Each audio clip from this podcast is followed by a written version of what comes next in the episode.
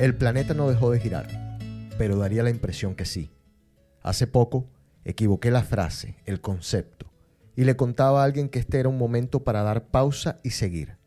No, este es el momento de volver a empezar, porque si seguimos como íbamos, no hacemos nada, no aprendimos nada, y nada de esto va a valer la pena. Imaginaba ayer el día después, cuando nos dieran de alta. Los animales entenderán que el depredador vuelve al ruedo. Los delfines se volverán a alejar. Las palomas reclamarán sus cables. Lagartos, tigres, cabras y demás se reinstalarán en sus hábitats o en lo que nosotros hemos definido como tal. La naturaleza no habrá tenido tiempo de reclamar todo lo suyo, pero por lo menos habrá logrado respirar un poco mejor. ¿Y nosotros los humanos? ¿Y nosotros qué? Al principio, cuando la declararon pandemia, todos parecíamos correr despavoridos, buscando respuestas. Y obligados al encierro vino el análisis. Y comenzamos a danzar con la idea noble de convertirnos en mejores personas, de ser más conscientes, más felices, de retomar planes, de plantearnos la razón de la existencia, de agarrar aquel curso, evaluar nuestra relación, leer aquel libro, ver cómo ayudar a nuestros hijos, tomar aquel vino que teníamos guardado, en fin. Nos cuestionamos una vez más nuestra mortalidad y por ende quisimos cambiar. Pero a medida que pasó el miedo, el tiempo, de a poco, volvemos a ser los mismos. Y es que para entender por qué no cambiamos, tenemos que entender primero que creemos que no estamos haciendo nada malo. Ahí está el problema. Somos mitómanos por excelencia. Todos. Tomemos algunos ejemplos. ¿Cuántas veces nos contaron que estábamos destruyendo el planeta? Que el plástico es malo. Y te lo comprobaron en tu cara. Pero ¿qué hiciste tú? ¿Qué hice yo? Nada. Pagaste 5 centavos por la bolsa. Solo eso. ¿Cuántas veces te dijeron que el alcohol era perjudicial para la salud? O que el cigarrillo mata. O que la Coca-Cola es mala. O el azúcar. No importa. El ser humano es, en diferentes escalas, suicida, autodestructivo. Sabemos que nos hacemos daño, pero simplemente no importa. De todas maneras, estamos ante una situación sin precedentes. Y ojalá hagamos el intento de dejarnos de mentir, de cambiar, de ser realmente mejores. El universo viene conspirando para darnos nuevas oportunidades. Los signos son claros, no los ignoremos como solemos hacer. Si salimos de esta y no aprendemos nada, entonces no aprendemos más. until I make you la la la la la la la.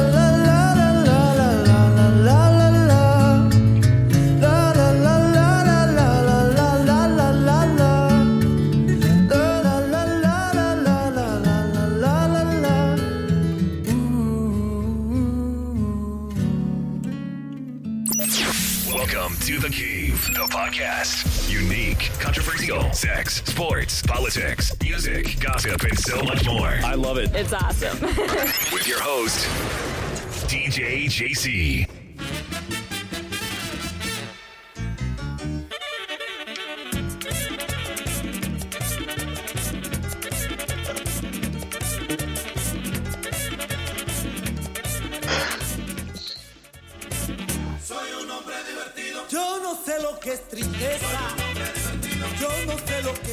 Ok, gente, bienvenidos a DK.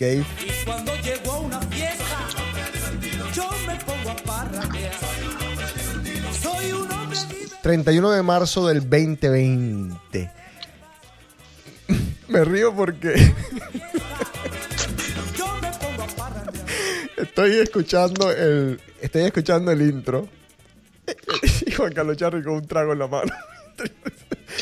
Está bien que el alcohol es perjudicial para la salud, o sea, qué cosa terrible.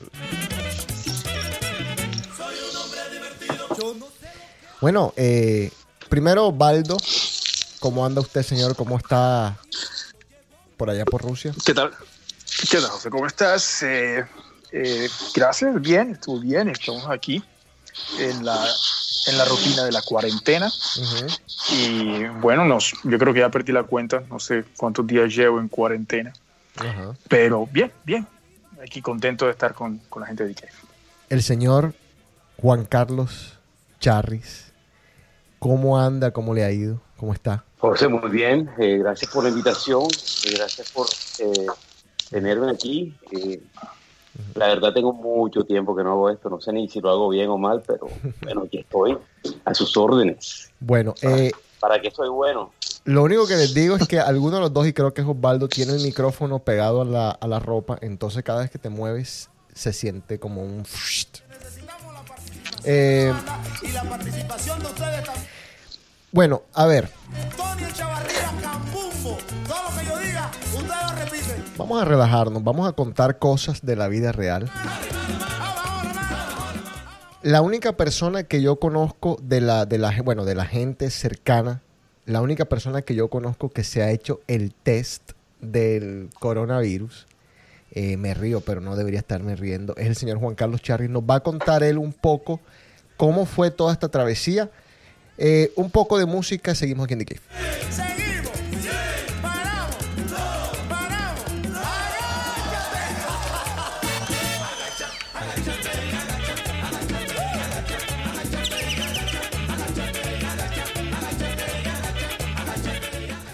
Bueno, señor Charris, a ver, cuéntanos cómo fue eso, cómo es la experiencia, eh, cuál es el costo. O sea, no tengo ni idea de lo que está pasando, no, te- no sé nada. Cuéntanos todo lo que puedas contarnos de, de esta experiencia que estuviste est- haciéndote el test del coronavirus. Y sobre todo la pregunta inicial es, ¿por qué te la hiciste? Bueno, todo, todo arranca desde que estuve en Londres hace tres semanas, bueno, tres semanas y media para ser más exacto. Y de Londres este, estuve en Colombia cuando arrancó todo, cuando empezó los primeros casos que habían y que en La Calera, en Chía, en toda esa zona. Y de ahí eh, me fui a Panamá, ya, ya se empezó a complicar todo, Panamá empezó a esta- estar en crisis, iban a cancelar vuelos para entrar a Estados Unidos, total que el 30, el 28, el 28 de febrero este, decidí volverme para Nueva York, ya estaba cosa un poquito alborotada, eh, sobre todo por, por los casos en Europa y, y llegué y obviamente eh, las amigas de, de mi esposa todas preocupadas, llegó el, el marido que estaba viajando y mis hijos no van para tu casa, todo el cuento total. yo, yo, una de las amigas de ella es doctora y, y me dio un website eh, donde podía aplicar con mi seguro para hacerme el test. Eh, hice la aplicación online, me hicieron una entrevista, hice un survey, estuve, eh, expliqué que estuve en Europa, que estuve en Panamá, que estuve en Colombia. Total que califiqué y el test inicialmente me lo dieron para una semana y era en un, en digamos así, algo como un lote abierto en, ¿Un parqueadero? en- sí, pero es más bien como un lote, porque no era de eso que le llamamos nosotros un monte, allá en, en Colombia. y, y, y era al aire libre, era como un drive-thru. Y se quejaron los vecinos porque ve- veían la fila de carro, todo el cuento total, que me cancelaron la primera, la primera cita. Yo la primera vez que vi lo- la gente vestida así estilo la película esa de E.T. no, no. Bueno, más o menos esa. La, la otra es, no sé cómo se pronuncia, esa de pandemia, yo no sé, o la que, esas que están en Netflix. Sí, uy, que hay La del 20 ahora miquito. Sí. Exacto. Bueno, este, esas que no he aguantado son solamente 15 minutos viéndomela y bueno, me la aplazaron porque se quedaron los vecinos. Total que el viernes pasado me hice la prueba. Bueno, entonces imagínate como si llegaras tú a McDonald's y la persona que te toma el primer pedido es una persona totalmente vestida de Contagion, de la película, de pandemia. Ajá. Yo intenté bajar el vidrio y la, la, la señora enseguida, no, no baja el vidrio, Dios mío. que-". Entonces yo, ok, ok, ok. Ajá. Y entonces pegue el ID y, el insurance en el vidrio de la, del carro. Ajá. Entonces desde ahí le toman fotos, eh, verifican que sí estoy en la cita. Ok, pasé a- al segundo nivel, otra fila, ya está la gente ahí, ya yo veo que te meten el carro como, en, como si te lo hubiesen a lavar, pero lo que realmente es, ahí si viene un doctor, te dice, este es el, el examen te va a molestar un poco, Te va a molestar un poco. Sin embargo, te salga positivo o negativo, te recomiendo que te quedes en cuarentena, eh, no salgas, trata de estar en casa a esperar el resultado. Es como un, un Q-tip. Si a mucha gente ya le han hecho ese examen, que es el normal de la, del flu, un Q-tip, que lo meten en la nariz all the way up. No, no, no. duras ahí pateando, pateando el, el acelerador del carro ahí como yo no sé cuántos segundos Ajá. para que te lo sacan. Uy, puta. Dice listo, espera el resultado. El, el- obviamente el tipo se cambiaba guantes cada vez que recibía a alguien, eso estaba yo pendiente de eso porque qué tal si no estoy enfermo, ahora voy a terminar aquí acogiendo la enfermedad, pero pero bueno, me dijeron 24 horas para el resultado. eh, es la hora que no me lo han dado. Ya pasaron, no sé, tres días. No me han dado el resultado. Eh, dicen que están bastante busy, pero también yo creo que si me hubiese salido positivo ya me hubiesen llamado. ¿Cuánto te demoraste en fila haciendo todo el proceso de, del test? subo 45, una hora. Y es en, es en un parque en la playa, o sea que la playa, o sea, tuvieron que buscar un parque para hacerlo un poquito fuera del área residencial. Los casos en esta zona son bastante altos ya, ya yo creo Sí. que hay más de 20 muertos y están por una ciudad pequeña. ¿Cuánto le costó a tu seguro esta prueba? Eh, estoy pendiente de recibir esa información, pero yo creo que el seguro me va a cubrir 100%. Ok, pero no sabes el costo. No, no sé el costo. Este, ojalá, pues, de pronto la próxima vez que tengamos el DK lo sepa, pero en- a estos momentos es desconocido. Eh, me dijeron que, que, pues, que yo les pregunté a ellos que si tenía que pagar algo, me dijeron que no. Eh, ni copaime ni, ni absolutamente nada. Wait a minute.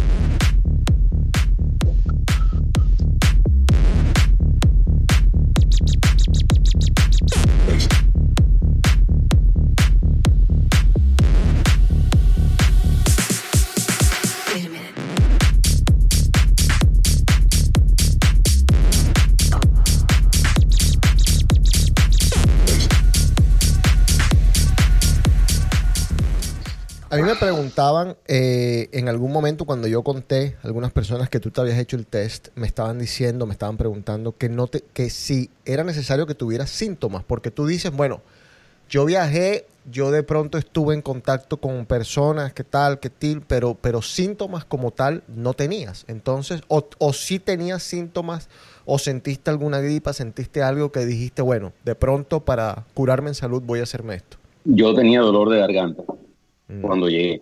Ok.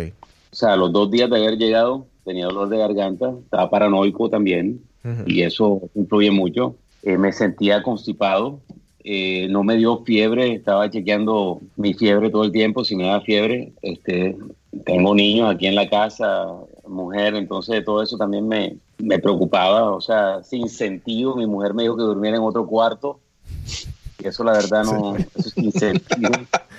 No, pero ajá. No, de pronto, pues sí. O sea, si te vas a hacer el test, duerme en otro cuarto, sí.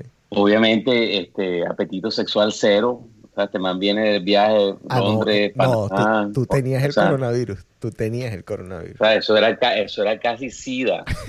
O sea,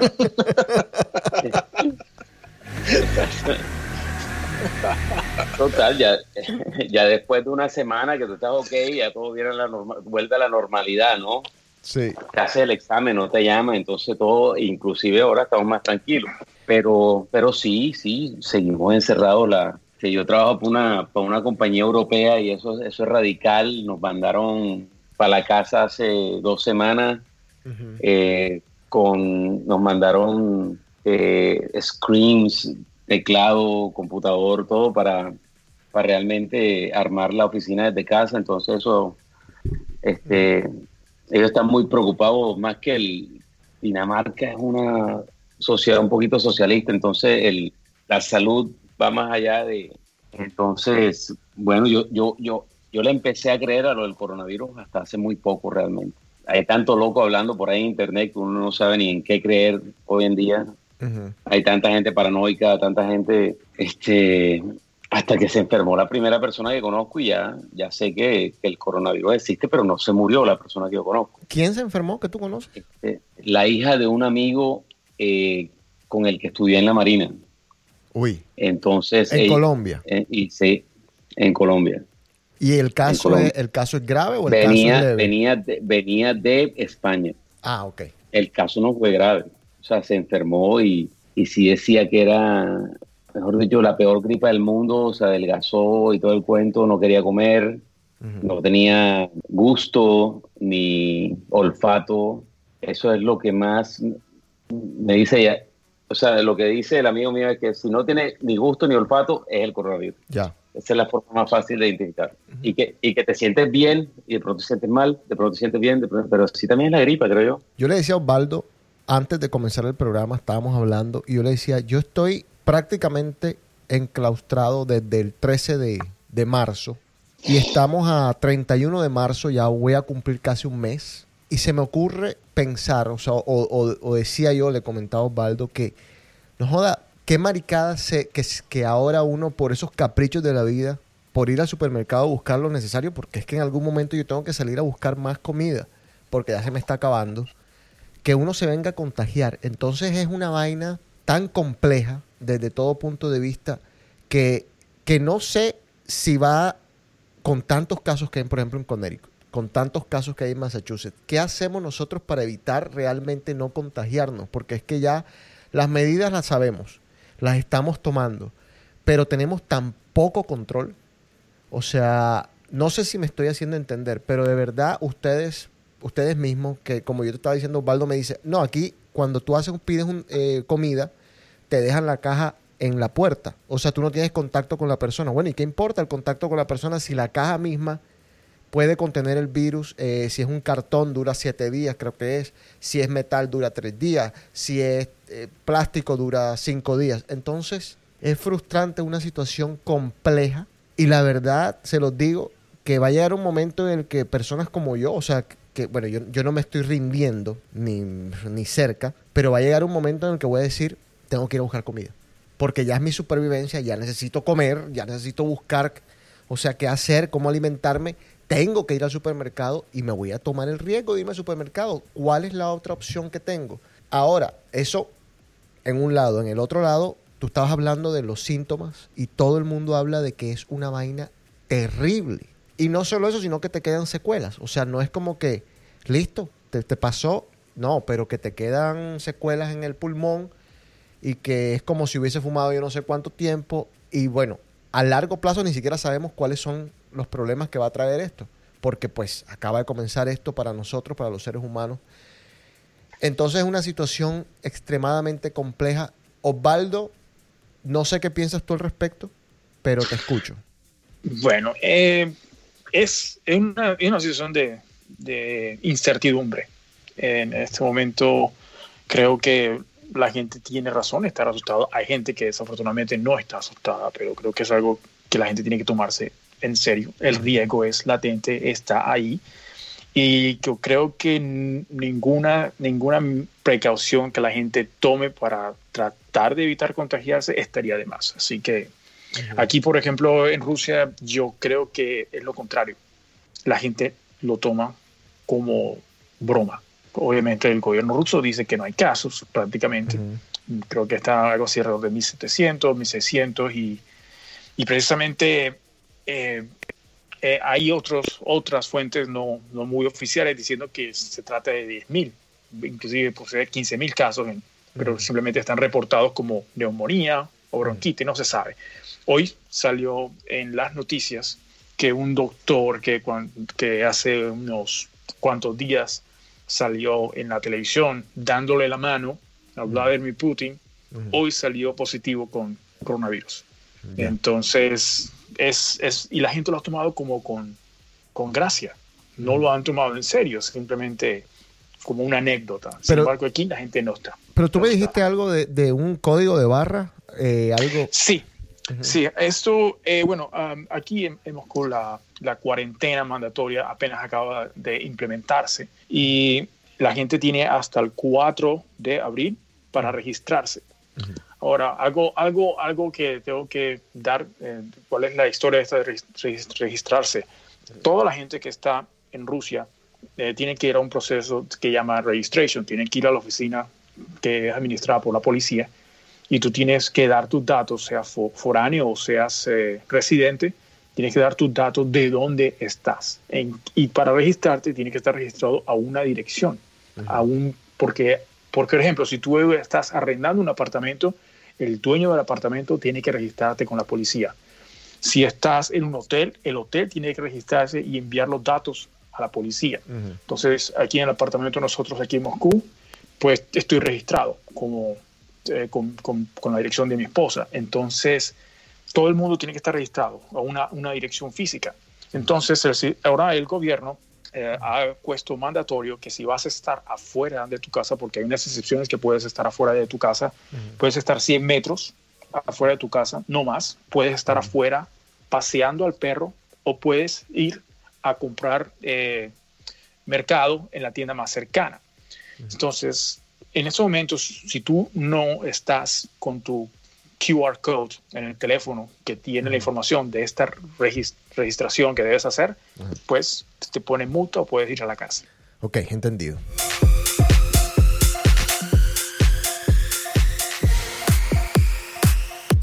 Bueno, escucharon ustedes el, el intro, el, el monólogo con el que comenzamos. Yo, y esto ya como para cerrar el tema del coronavirus por, por hoy, porque seguramente vamos a seguir hablando, eh, me estaba contando Baldo también de otro caso, porque alguien me dijo a mí, eh, los conspiranoicos dicen, no, ya, ya comenzaron con sus teorías y tal, y no, que no conozco a nadie que se haya contagiado, que yo conozca, ya, ya conocemos el caso del, del amigo del papá de Osvaldo, el, el doctor Scaff en, en- en Barranquilla. Conocemos ahora este caso que nos está contando Juan Carlos. Entonces, eh, sí, se, se, se vuelve, bueno, obviamente, se vuelve no, ya es bien real. Ya, ya nos toca de una manera u otra. Sí, exactamente, ya está más cerca. Eh, ojalá no les toque a ningún amigo, ojalá no le toque a ningún familiar, pero bueno, eh, yo no sé si será cuestión de tiempo, hay que ser positivo. José, ojalá no. José, yo creo que lo, lo que lo, gra- lo grave aquí es la ignorancia que hay alrededor del tema, la malinformación de tanta, estamos tan llenos de información, tanto recurso que hay hoy en día para comunicarse que eh, es como cuando salió el SIDA, este, no, no puedes orinar en un baño de estos porque te pega el SIDA y, o sea, Sí. es- es- es- es tan- el SIDA ya sabemos que se pega de forma de, sexualmente, sea, dijeron que el coronavirus no se pega sexualmente, al menos que te bese. O sea, sexo sin amor. hay mucha gente que hay mucha gente que coge sin besarse, pero bueno, por, si- por X o Y razón. No, bastante. Pero, no, sí, muy. pero yo sigo insistiendo que es la ignorancia, ¿no? Que ahora si te tocas el timbre, ah, se me pega tocando un timbre. O sea, timbré en esa casa. Pero de pronto. no, ojo, A mí, no a, mí, a, mí, a mí ni siquiera me dejan exprimir los botones del ascensor, ni Sí. siquiera los puedo tocar. Claro, sí, porque tienes que, pues se te puede pegar, es verdad. O sea, sí, tocando un timbre se te puede pegar. O sea, no es, no es Entonces, joda. o- o- un, día, o- o- un día dicen que se te pega porque vuela, otro día Ah, eso es verdad. se te ríe, no, no vuela. Sí, sí, sí. Este, otro día dicen que no, que, que las partículas duran en la tela de jean Mm. eh, no sé cuántos días. Que es una es tanta información que aquí, aquí estamos jugando. Necesitamos y hablan doctores y todos los doctores se contradicen en cierta forma. Al que yo le he creído es a Patarroyo, pues yo conocí a ese man cuando estuve en el Amazonas. Ujú. Yo sé que el man es serio, pero igual, ¿será que es mejor que nos dé? No sé. No jodas. No sé. Pero Eh, ujú. por ahí también vi que decían que sí repite, que no repite, que hay Sí. 20% de probabilidad que, que te repita, qué sé yo. Bueno, pero vamos ya a salirnos un poco del coronavirus como tal. Quiero volver a la- a la- al monólogo, a la editorial, porque les hago una pregunta a ustedes basada en eso que estaba yo diciendo allí. Para muchos, ojalá sea esta una oportunidad de recomenzar, de reiniciar, de, de darle para adelante. Sobre todo las personas que van a perder el trabajo, que van a ser muchas, las personas que van a estar en el piso necesitan reinventarse, hacer cosas distintas inclusive quienes llevamos una vida más o menos normal, también tenemos esta oportunidad de oro, de, de- aprovechar esto y, y hacer algo distinto con nuestras vidas, darnos cuenta de que tan frágil es todo esto, de que, de que un virus prácticamente puso el, el mundo en pausa. Más allá de, de esa, de eso que yo estaba expresando, de esa frustración de que a veces uno ve como que la gente de pronto no va a cambiar igual, eh, les vale tres tiras. Pero mi pregunta, comienzo contigo, Juan Carlos. ¿Qué pide este momento de ti? O sea, ¿qué te está pidiendo? ¿Qué tú crees que te está pidiendo este momento a ti? Absolutamente nada, la verdad. No, hablando en serio, para mí esto es como, es que yo, yo soy, bueno, no voy a hablar de yoísmo aquí porque de pronto puedo sonar un poco egocéntrico, Ajá. pero yo navegaba y navegaba 40, 50 días, a veces dos meses. ¿Y qué hacíamos en toda la navegación? Lo mismo que estoy haciendo ahora. Ver televisión a cierta hora, comer a cierta hora, trabajar de 8 a 12 y de 2 a 6. Eso era el trabajo, o a veces me tocaba el trabajo. El trabajo era normalmente en la navegación. Diariamente eran 8 horas de trabajo las que yo estaba enfrentando en, una, en un buque, en un barco Sí. por, por decirlo. O sea, para mí, yo estoy, el, el- el cassette automático mío, güey, estoy navegando, pero con mi familia. Entonces, eso se hace un poquito más difícil, porque también tengo que estar pendiente, en cierta forma, de lo que está haciendo la familia. Sea que molesten, o sea que no molesten, o sea que si estoy trabajando, golpean en la puerta. ¿Qué me va a traer esto a mí? Que estoy con la familia, Más tiempo. 100% Sí. más tiempo, que no estoy viajando, que me siento que, que digamos que estoy compartiendo realmente lo que hago el día a día con ellos. Te dan de Eh, alta, pero te pregunto, ¿te dan de alta y todo vuelve a la normalidad como si nada hubiese pasado? Te dan de alta, No, es decir, nos abren no. la puerta. No, esto, esto, esto va a cambiar el mundo. Sí. Yo camino por la calle y veo un man y, y veo coronavirus viene ahí. Me, me cambio de acera y tal. Ajá. Voy- no, pero te estoy hablando en serio. Voy a botar la basura y veo al vecino y yo, coronavirus, ahí viene. Y, me, y, y camino a distancia.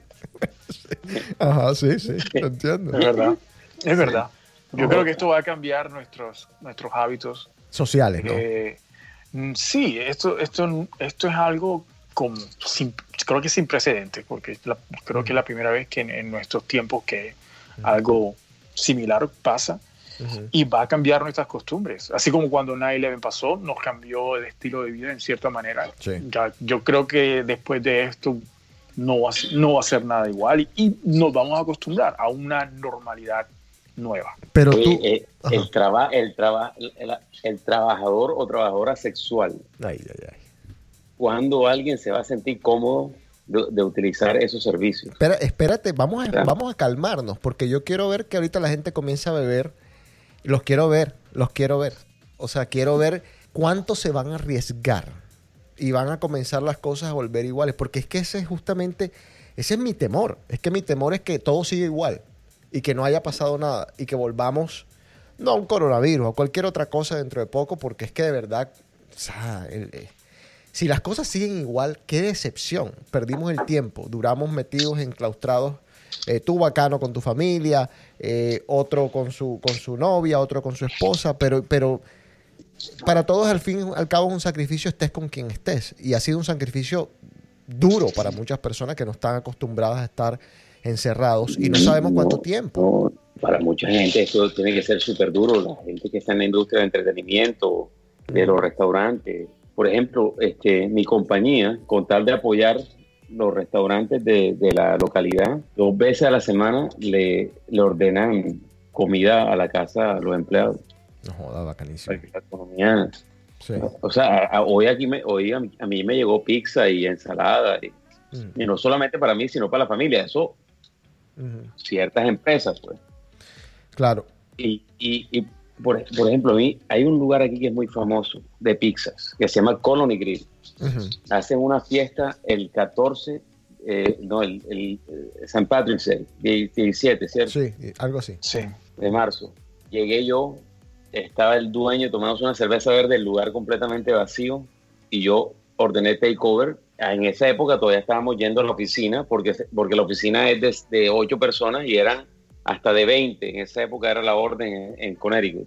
Ajá. Pero no, legalmente todavía podíamos tener la oficina abierta. Y, y- y el, y el- y el dueño me dijo, muchas gracias por su, por su Claro. negocio. O sea, thank you for the business. Porque la gente está sufriendo, está sufriendo. Sí, pero lo, y no sabemos pero mi, mi pregunta es, está- estamos sufriendo, está sufriendo la gente, pero como individuos, cada cual, cada quien, cada uno de nosotros, seguramente, me imagino, esta, Sí, es una pregunta muy difícil porque no, vas, no has tenido tiempo todavía de analizar, no, no hemos salido de esto, no, no sabemos qué más va a pasar, no sabemos a quién podremos perder, ojalá a nadie. No sabemos exactamente la extensión de este problema por ahora, estamos en el comienzo. Pero mi preocupación es que, que pase todo y no pase nada. esta no va a ser la última vez que vamos a ver una crisis de esta. Yo creo que la diferencia es, bueno, han pasado este tipo de cosas en el pasado, pero nos afecta de manera diferente porque nosotros no somos los mismos que en el pasado. Entonces, en el futuro, quizás, cuando una situación de esta magnitud se llegue a dar, quizás hemos tomado conciencia, quizás ya estamos más preparados para algo así y, y no nos va a tomar tan de sorpresa, espero. Bueno, una pregunta ya un poco más aterrizada, si se puede decir. Voy a poner un poquito de música y espero las respuestas de ustedes. ¿Qué planean hacer el día que nos den de alta? El día que digan se acabó esta cagada. sean, sean lo menos plebe posible. Eh, música, seguimos aquí en The Gave.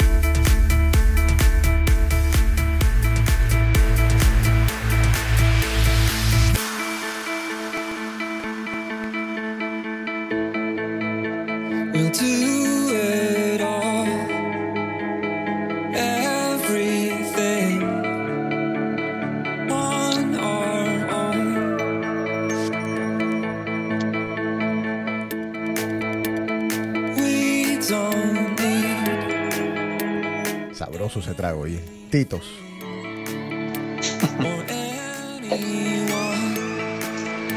Love Soda. Espectacular. ¿Qué remix este?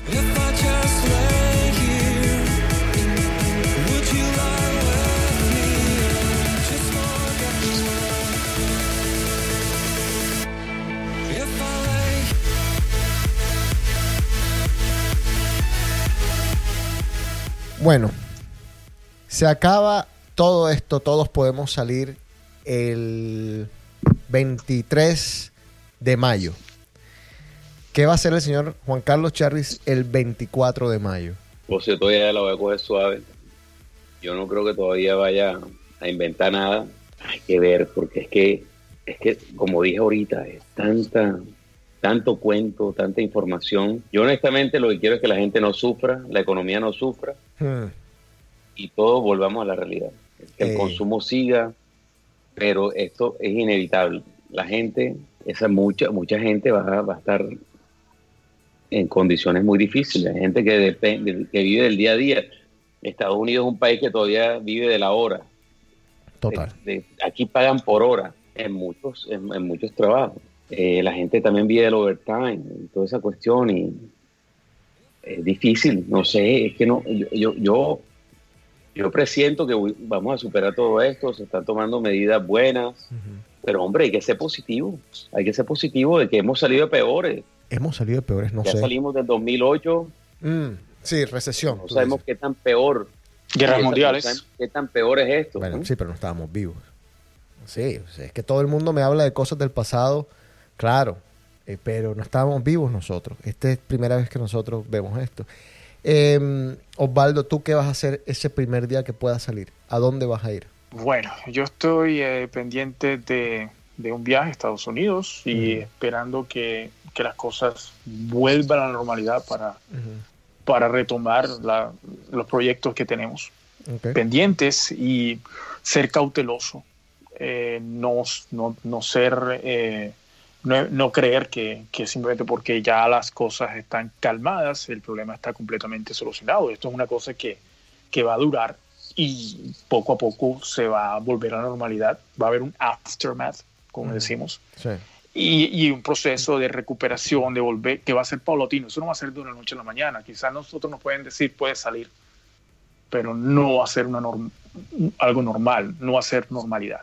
Entonces, quizás yo pienso, yo pienso que, que, la- que dentro de un año, quizás las cosas es- ya sean normales.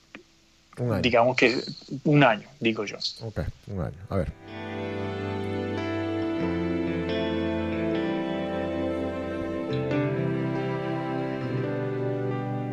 madrugada sin contestador, la risa de la gente.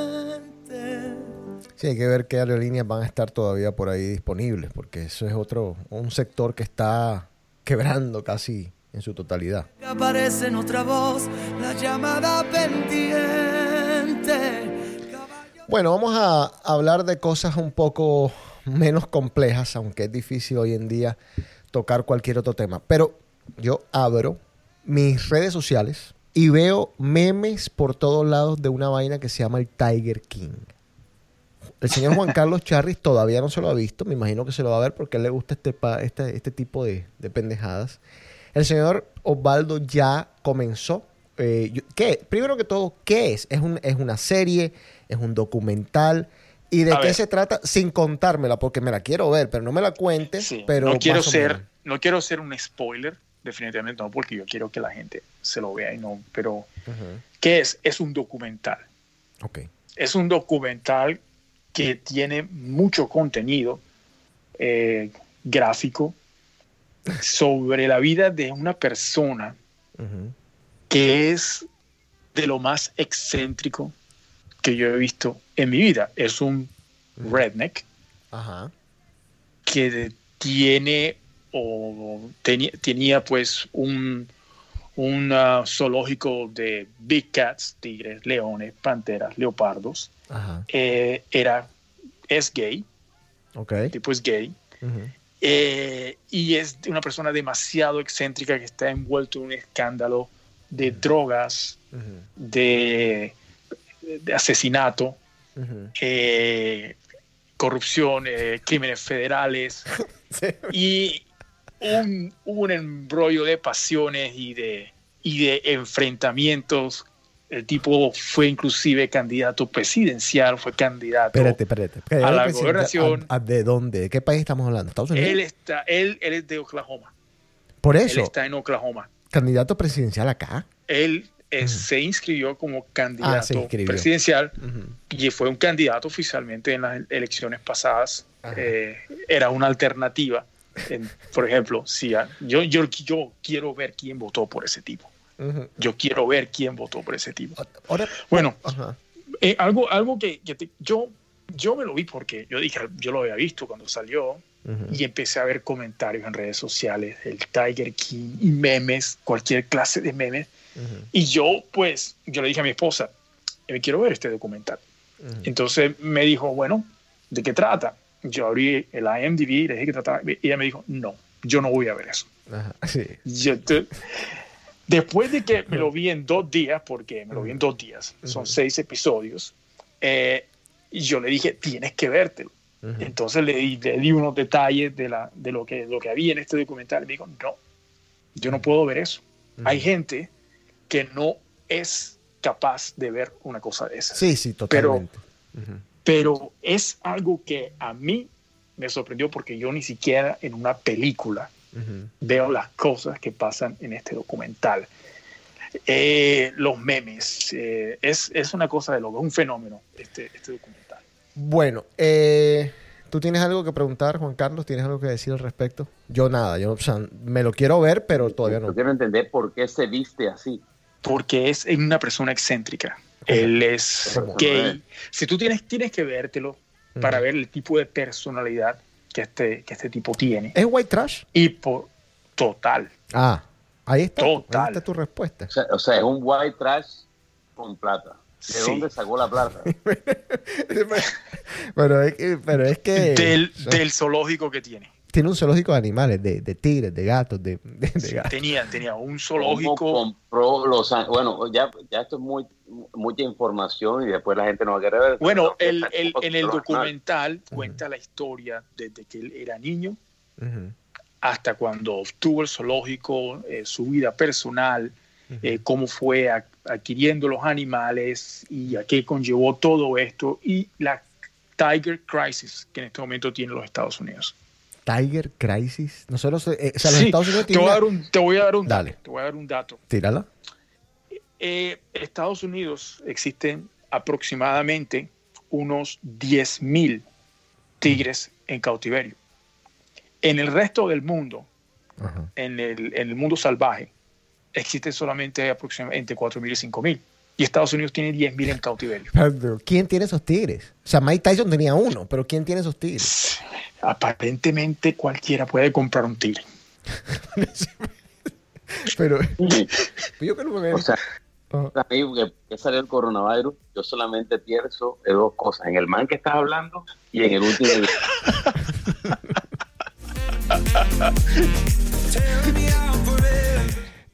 yo quiero hacer una pausa porque me acaba, me acabo de acordar de algo. ¿Tú te compraste una pistola, Juan Carlos Charris? No, no me dejaron, porque lastimosamente aquí es una democracia en esta casa, pero yo solo.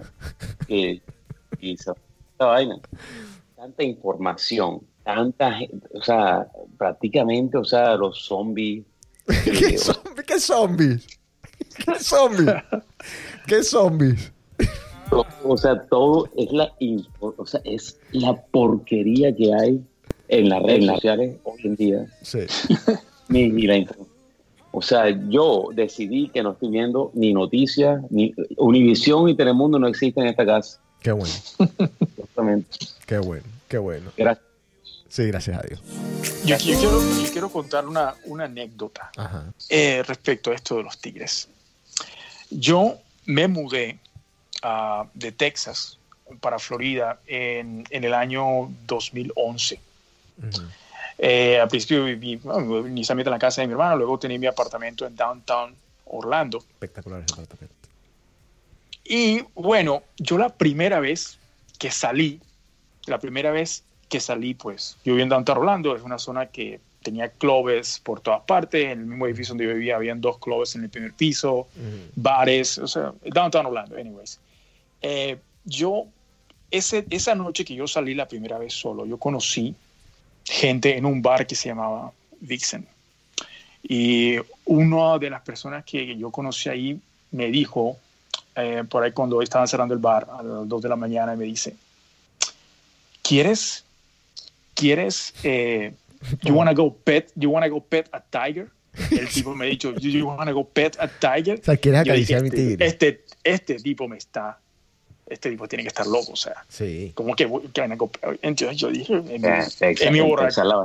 No, pero él estaba, No, esto, fue, estaba esto fue en Florida. Florida, esto fue en Florida. Orlando. Florida. En Orlando, sí, sí, me acaba de mudar al, al tengo una down- historia ahorita de Texas.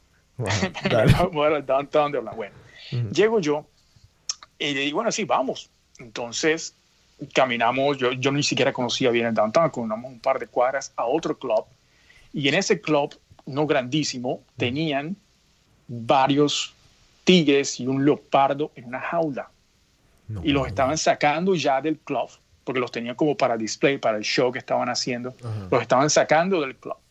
Entonces el tipo, mientras lo sacaban del club, pues estaba en y me dijo, si quieres, tócalo. Era un, No, un tigre bastante, bastante dócil y tenían unos, unos cups de tigre chiquiticos Ajá. que, que entonces todas las chicas que estaban en el bar, que también le dijeron lo mismo, you wanna go see a tiger, or... Ujú. entonces fuimos varios Claro. y las chicas y las chicas locas con los con los puppy o los cubs los, Sí. los tigers chiquititos y, y, y yo me quedé loco No yo me quedé loco o sea yo me estoy mudando a, a- eh, primera noche que salgo en downtown Orlando y, y esto pasa yo no esto es una locura Es una... No jodas.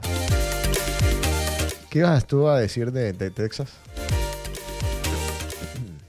No, me, no, es que no estoy seguro si lo debo decir o no. Ya comenzaste, ahora tienes que terminarlo. Sí.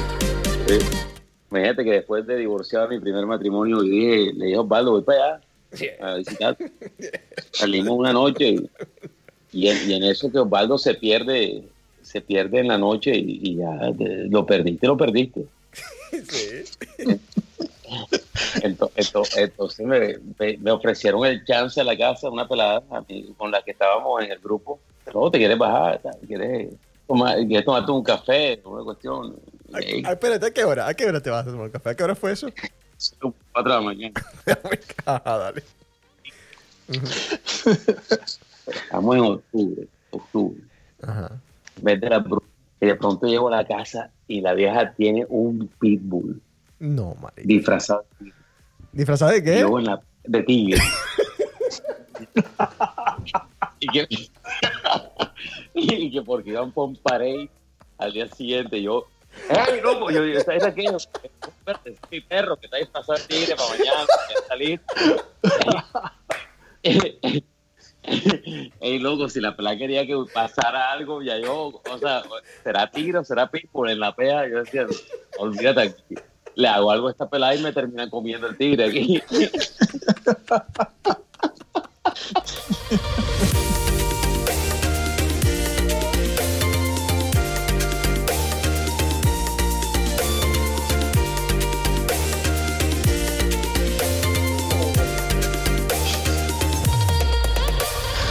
Oh, Osvaldo, tú no esta pelada. Esta pelada.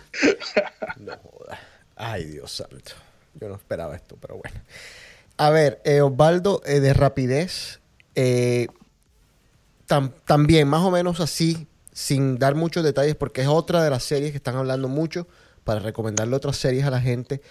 ¿De qué se trata esta serie Ozark? ¿O se, se llama así? Ozark. A ver, Ozark, eh, bueno, es una de las series favoritas de la gente y para mí una de las, de las series más favor- de mis favoritas también. Se trata de una familia De, de Chicago eh, en el cual el, el- el esposo, el- la cabeza de familia, eh, se, se está trabajando eh, para la mafia y es- comete lavado de dinero. Y entonces, en, en este, en, este, en este mundo que esta persona se encuentra en Chicago en, la- en las primeras primera temporada, pues se ve forzado a, en, unas circunstancias de, de, sol- de salir de un problema Ujú. eh, del, del que se ha metido, precisamente por, por andar eh, con líos con la mafia, y se va a una zona en, en Missouri que se llama Ozark, una zona de lagos. Ah, ok. Y entonces él empieza con, con negocios, eh, digamos, no muy legales. Ujú. Y es, eh, en la- hay una mezcla de, de caracteres rednecks, una mezcla de, de personalidades, eh, las cosas, las situaciones que la familia tiene que hacer para sobrevivir eh, en este mundo de la mafia. Y la trama es muy buena. En este momento estoy ya, creo que en la tercera temporada, por la mitad más o menos.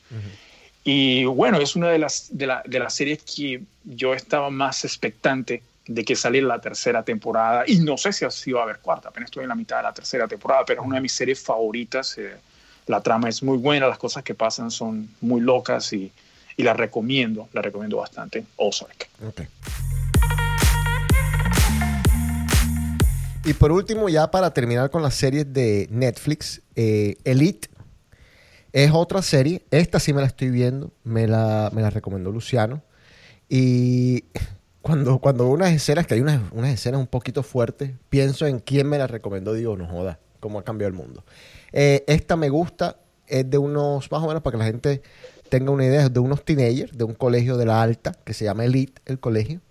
Y básicamente van pasando algún tipo de evento, algunos eventos eh, temprano, ya más o menos van van a captar la idea de qué es lo que está pasando. Hay gente que después del primer capítulo dirá, bueno, pero es muy estúpida, porque obviamente son teenagers y se comportan como, no solamente son teenagers, son teenagers de la súper, súper alta.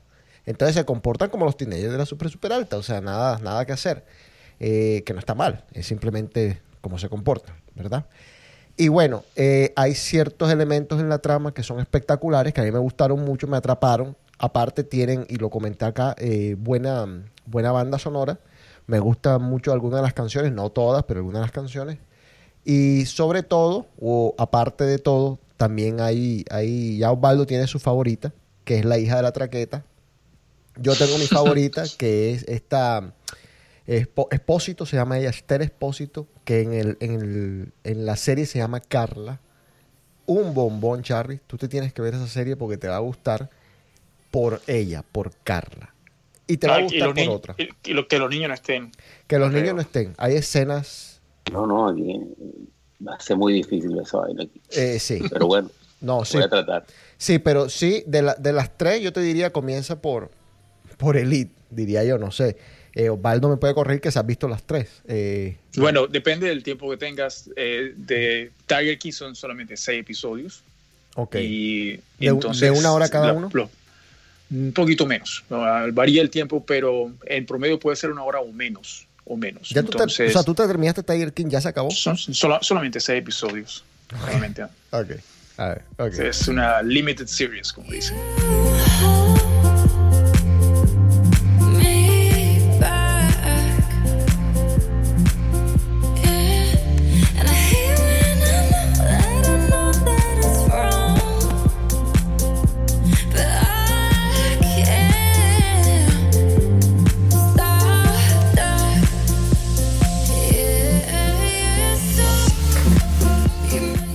Bueno, increíblemente ya estamos casi llegando al final del programa.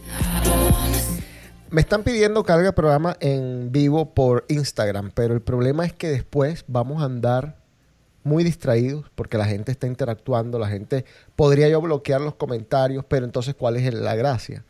Hay que ver cómo hacemos eso porque, bueno, podemos hacer una edición especial, pero yo hice un live en Instagram el viernes de la semana pasada y habían, habían bastantes personas, como veintipico personas, y, y resulta que te, sea, sí, te va a distraer, sobre todo porque va a haber gente que no, no nos va a estar escuchando en español y que va a querer interactuar y que va a estar pidiendo que hablemos, que hablemos en inglés, que no van a estar entendiendo lo que está pasando, que no van a estar entendiendo que este es un podcast.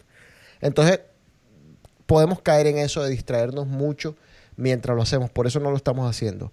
Eh, Les recuerdo que este programa, se pueden comunicar con este programa vía mi Instagram. Es la forma mucho más fácil o más fácil. Yo creo que todo el mundo en el planeta tiene Instagram hoy en día. Si no, estamos podridos. O si no, por, por email. Mi Instagram es J-O-S-E-C-O-T-S. E Mi email es djjc.com.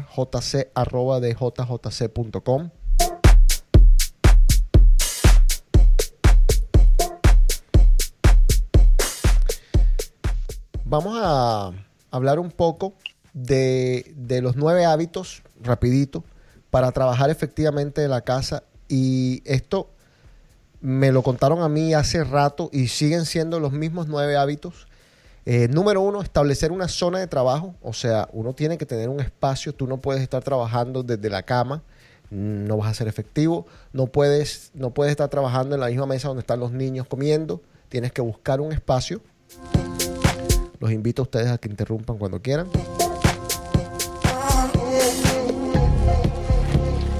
Te tienes que vestir para trabajar. Esto es un error en el que caen muchas las personas que trabajan desde la casa. Te tienes que bañar y vestir. No puedes andar en pijamas. eh, no puedes andar en calzoncillos.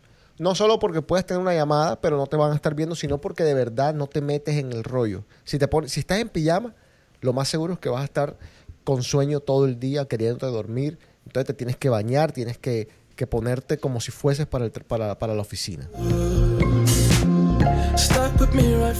Te tienes que fijar un horario.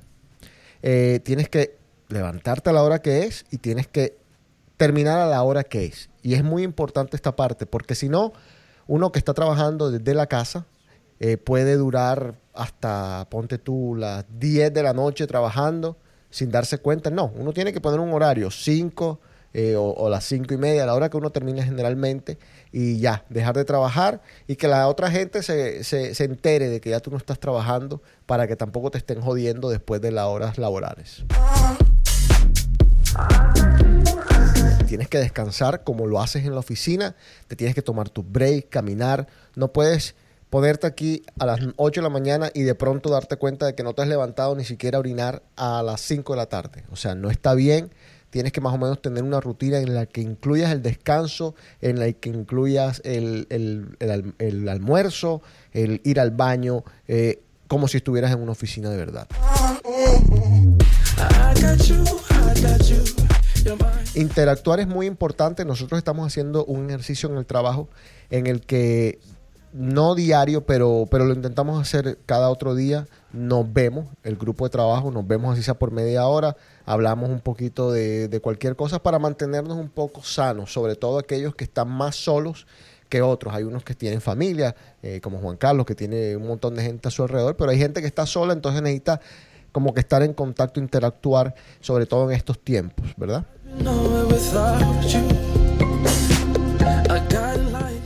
Y por último, plantearte objetivos diarios y a largo plazo como lo harías en tu oficina. O sea, tengo que trabajar esto, eh, tengo que trabajar en esto hoy, tengo que hacer esto, eh, entregarlo mañana, en fin, tienes que tener objetivos diarios. lista. Una lista, sí. De un to-do list, hay muchas herramientas para hacerlo, lo puedes hacer con tu teléfono, pero tienes que tener objetivos, objetivos eh, a diario. Eh, son nueve, perdón. Número 7, recompensarte. Cuando tengas un día bacano en el que, y esto Juan Carlos Charri es un experto, cuando tengas un día chévere en donde cumpliste tus metas, en donde hiciste, no joda, vendiste lo que tenías que vender o hiciste un poquito más, te tienes que recompensar un traguito para celebrar bacanéis, te puedes dar una copita de vino, te puedes dar un Tito and Soda, un Tito and Soda, no 20 Titos and Soda. sí, sí. Tien- no, estás en mute, creo. ¿Qué? Oye, ¿cu- cuánto- ¿cuántos puntos te faltan más ahí? Dos más. Voy a esperar que termine. Dale. Número 8, salir y hacer deporte. Es difícil hoy en día. Entonces yo cambiaría a quedarte pero hacer deporte. Se puede. Y fíjense, yo, ah, yo era escéptico hasta hace tres días. Bajé una aplicación que se llama Nike Training. Es gratis. Y ahora mismo, me imagino que por la crisis que estamos viviendo, esta gente ha decidido volverlo todo, todo lo que tenían premium, lo tienen ahora gratis. Espectaculares. Tienen eh, sesiones de ejercicios de 20 minutos, de 45 minutos, pero ayer yo casi me desmayo. Eh, los, los ejercicios son buenísimos, o sea, son buenísimos, dan resultados. eh, puedes manejar los ejercicios en el sentido de que no son tampoco extremadamente difíciles, eh, no son a un ritmo imposible, tú puedes seleccionar qué ritmo quieres, intermedio, si fácil, si difícil. Eh, más o menos te puedes enfocar en lo que tú quieres. Yo, por ejemplo, quiero trabajar en mi core y en mi torso. Entonces busco core torso. Te dicen, bueno, tienes un dumbbell o dos dumbbells. También puedes seleccionar con dumbbells o sin dumbbells o sin dumbbells o sin máquinas, sin nada. Eh, la verdad, súper recomendadísimo. Qué gran trabajo está haciendo Nike con esta aplicación. Se llama Nike Training. Y por último, y esto va un poco en contradicción con lo que dijimos de las horas, pero a ver, me explico. Disfrutar de tu flexibilidad. ¿Qué quiere decir eso?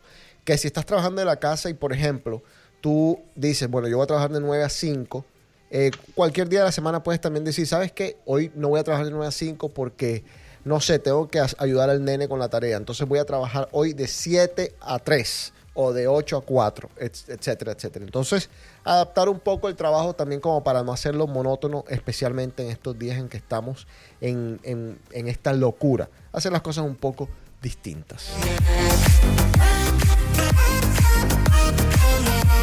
Ya terminé. ¿Qué quería decir usted, señor? Que, que no hemos hablado de qué película mala te- se te ha atravesado en, en este, en esta cuarentena. Porque se me atravesó una pésima. ¿Cuál te viste? ¿Tú sabes quién es William Levy? William Levy. Van bien pinta. Claro, el de el que era protagonista de novela. Un cubano, un cubano, no sé si era protagonista de novela, el man es pinta, o sea, el Ujú. man habla y muchas se, se privan. Se mantiene una película que en inglés se llama Killing Sarai y en español se llama, creo que en los brazos de un asesino o algo así. Ajá. Loco, qué película tan mala. De verdad. Ni para cuarentena. No, no, no, no, no, no, no. Pero sale un bollo. ¿Quién? La vieja se llama Alicia Sanz. Lo que pasa es que aquí en mi casa no, no somos tan Netflix porque a mi mujer le encanta una vaina que pantalla. Sí, claro, claro. sí. Pantalla. Pantalla que tiene. O pantalla o- Sí, él, él tiene el eh, las llaves, el juego de las llaves. Espectacular esa serie. Espectacular. Ajá. Bueno, esta, esta vieja Alicia Sanz salía en una serie que se llamaba. Joder, ¿cómo era que se llamaba? Un poquito vulgar. Con el culo al aire. Con el culo al aire, sí. Culo al aire. Así se llama la serie. Sí, así se llama la serie. No. Con el culo, no, no estoy mamando gallo, se llama la serie Con el culo al aire. Ajá. Alicia Sanz, loco, la vieja, la película es mala. O sea, yo no me acuerdo de haberme, de haberme visto tan mala. Pero qué niña tan bonita. Que vale la pena. que vale la pena chuparse la película está mala completa.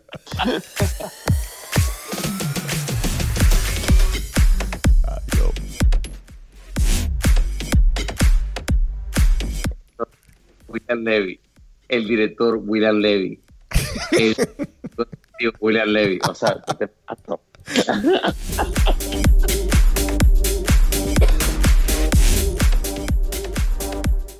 Juan Carlos, por ahí mandaste unas fotos que me llamaron mucho la atención de Fiorucci. Iba a abrir, me imagino que cancelaron todo el opening de esto, pero esto es una marca de ropa para los más chiquitos que no entienden, que va a abrir, abrió, ¿qué pasó? Bueno, este, para los que no habían escuchado esto antes, Fiorucci fue el primer jean de 100 dólares que se vendió en Nueva York. Ok.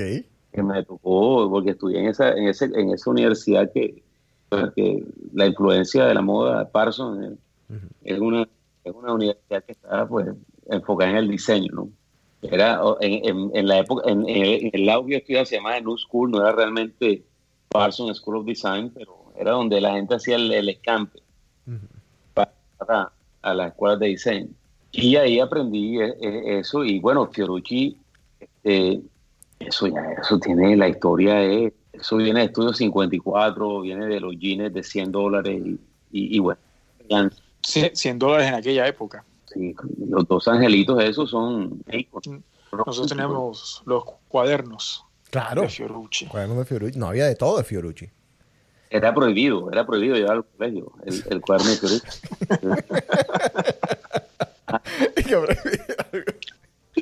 Forrar, forrar el cuaderno. Ah, claro, claro, te ponía un, un forro arriba, ¿verdad? ¿Por qué, por qué hacíamos eso? Sí. ¿Qué era- ¿Cómo se llamaba esto? Te los... Con esos bellos monos, tú te quedas toda la...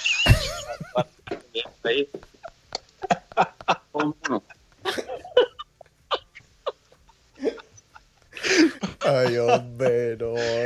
Bueno, pero, pero entonces, ¿abrió o no abrió? ¿Cómo es el cuento? Marca, el- o sea, la tienda abría en Los Ángeles, acá todavía no, no se consigue. Yo, yo, yo- el Soho en Londres ya la tienda es, es, una, es un espectáculo. Hace recordar, tiene los, las fotos antiguas de los 80, de los cuadernos, de todo eso, es bastante interesante. Yo me compré una camiseta, ya vienen las polos, por eso no descargaste polo, a ti no te gusta la camiseta, entonces ya vendrá la polo. Pero Fiorucci regresa.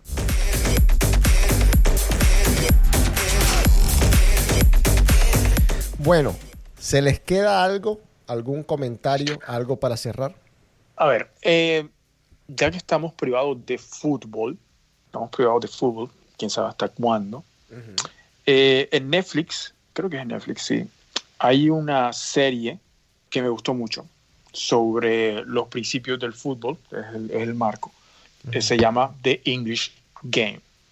Eh, se trata sobre un equipo eh, de fútbol amateur que fue el primero y el único en haber ganado la FA Cup eh, en Inglaterra eh, a finales del siglo XIX.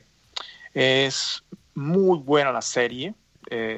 no, es una mezcla, como dicen por ahí, una mezcla de, de Downton Abbey con la historia del fútbol. eh, eh, Muestra tema social, el tema humano.